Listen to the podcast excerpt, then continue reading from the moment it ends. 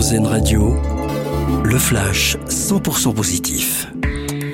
Bonjour à tous, la RATP s'engage pour la neutralité énergétique, engagée de longue date avec l'objectif de réduire par deux ses émissions de gaz à effet de serre entre 2015 et 2025.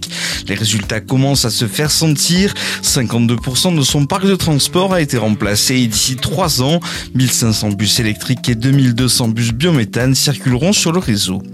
Une deuxième vie pour les déchets du bâtiment. À Toulouse, l'association Recyclobat donne une deuxième vie à tous les matériaux que tous les professionnels rejettent à travers une initiative anti-gaspi, une aubaine pour les clients qui dénichent des pépites à bas coût et une opération de sauvetage judicieuse qui favorise le réemploi. Fini les RTT, chez Ubique il existe les TTR, temps de trajet responsable, des journées de congés supplémentaires pour les employés qui choisissent de se déplacer avec des moyens plus durables que l'avion. Chaque salarié a droit à un jour de TTR tous les six mois, soit deux journées par an, et pour plus de flexibilité, elles peuvent être divisées en demi-journées. Aux États-Unis, l'équipe de football féminine des Orlando Pride va changer ses tenues de match en passant d'un short blanc à un short noir, une modification qui permettra aux joueuses de se sentir plus à l'aise et confiantes pendant leur période menstruelle.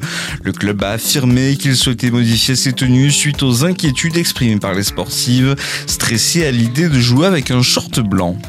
Très bonne journée à l'écoute d'Airzen Radio d'entendre le flash 100% positif d'Airzen Radio, nous, on choisit le verre à moitié plein.